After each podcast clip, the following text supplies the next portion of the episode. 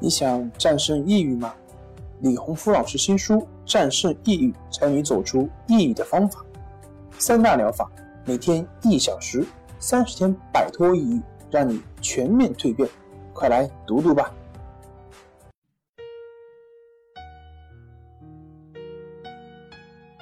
病友的深夜独白，你能看到自己的影子？你在说，我在听。如果你想和我聊聊你的故事，请添加微信 s u 零二一二三四五六七八九。大家好，欢迎来到重塑心灵，我是心理咨询师曹春霞。今天我们来聊一聊导致社交恐惧症的原因有哪些。有一位二十多岁的来访者在咨询时说。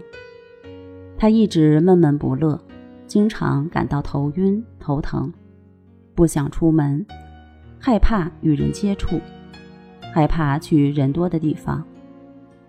吃过了很多治疗头疼的药，还找了不少偏方，但都没有效果。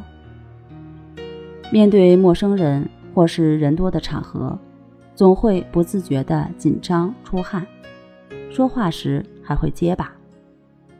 他也曾想改变自己的状态，多出去锻炼自己，但往往面对别人，还没有开口就紧张到不行，会面红耳赤、心慌得厉害。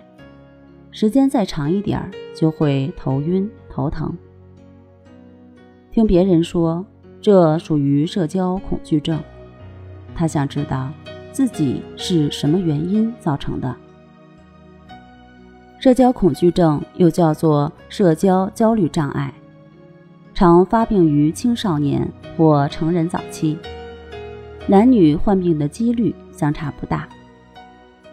患者主要表现为对社交场合和人际接触的过分担心、紧张和害怕，在公共场合与人接触时，怕自己会脸红，怕与他人目光对视。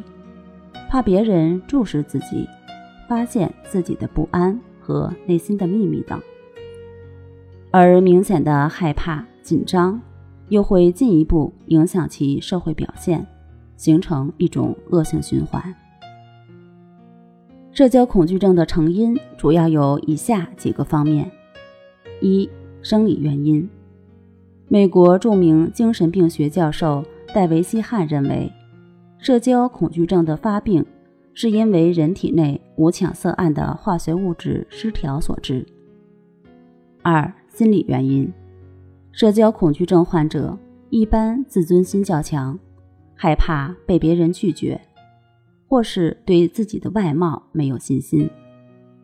三、家庭方面的原因，从小性格受到压抑，或是父母没有教会他们社交的技能。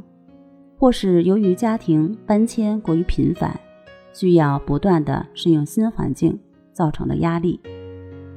四、社会原因，患者本身所处的社会环境较为恶劣，与人交往时受到的挫折与打击过多。